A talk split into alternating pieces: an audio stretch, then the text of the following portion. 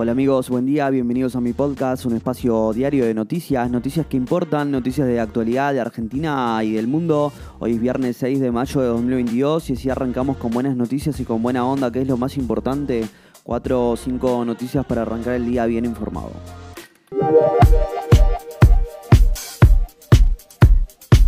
Arrancamos un viernes muy cargado de información con iniciativas legislativas del oficialismo sobre salarios y jubilaciones, las cuales suman otro capítulo más a la interna del Frente de Todos. Mientras tanto, el ministro de Salud confirmó que hay en estudio ocho casos en el país de hepatitis pediátrica de origen desconocido. Vamos al resumen.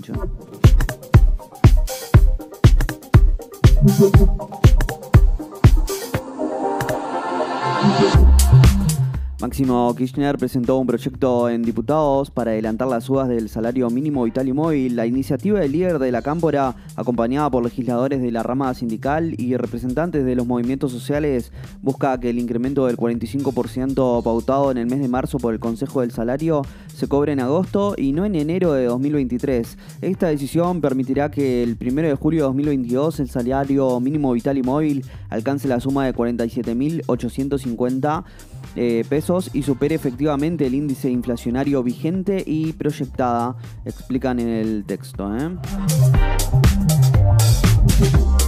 Diputados aprobó la ley que regula la industria del cannabis medicinal. La iniciativa sumó 155 votos a favor, 56 en contra, en tanto que registró 19 abstenciones. Además se computaron 25 ausencias. ¿Qué dice la ley? Promueve mecanismos de autorizaciones para los productores y comercializadores y estrategias de seguridad, fiscalización y trazabilidad en la cadena. Para esto se creará un ente regulador. El objetivo es brindar un marco regulatorio para la inversión pública y privada en toda la cadena de cannabis medicinal y complementar la actual legislación, la ley 27.350, que autoriza el uso terapéutico y paliativo del cannabis. Además, legaliza eslabones en el proceso de la industria del cáñamo.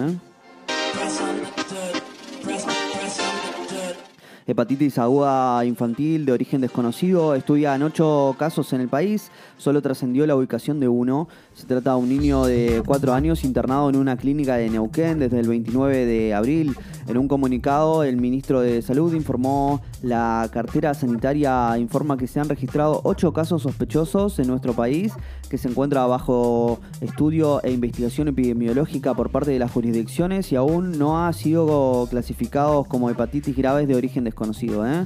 El miércoles el Ministerio de Salud de Santa Fe había confirmado el primer caso en el país, un niño de 8 años internado en un hospital de Rosario. La hepatitis aguda en niños de origen desconocido preocupa a la Organización Mundial de la Salud, que ya reportó 230 casos a nivel global. ¿eh?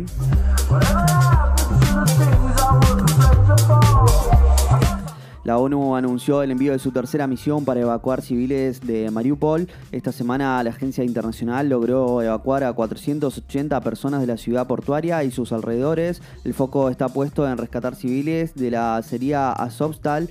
Eh, último foco de la resistencia ucraniana en una localidad rodeada por las tropas rusas. ¿eh? Ucrania denuncia que no cesan los ataques y las tropas rusas han intensificado en las últimas horas los ataques contra la acería. ¿eh?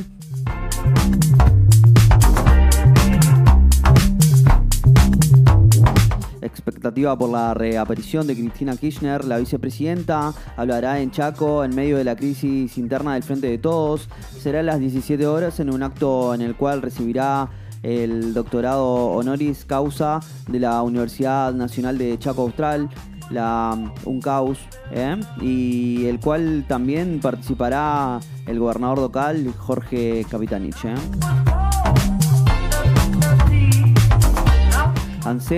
Abre sus oficinas en todo el país mañana. Excepcionalmente atenderán el sábado, será de 8 a 14 para recibir a aquellas personas que aún no han podido realizar la inscripción para cobrar el bono de 18 mil pesos y que tengan pendiente de actualizar los datos o presentar la documentación personal. Al mismo tiempo, la inscripción a dicho refuerzo de ingresos continuará habilitada en la página oficial de ANSES, anses.gov.ar, las 24 horas hasta el sábado 7 de mayo inclusive. ¿eh?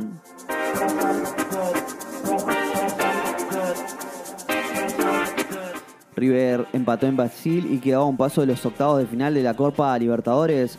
fue 1 a 1 ante Fortaleza.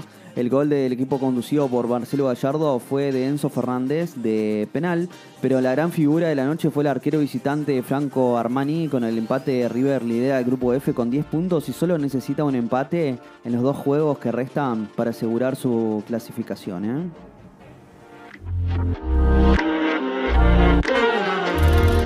Y bueno amigos, si llegaste hasta acá, no olvides suscribirte, darle al follow y compartir. Te espero el lunes con más noticias. Chau chau.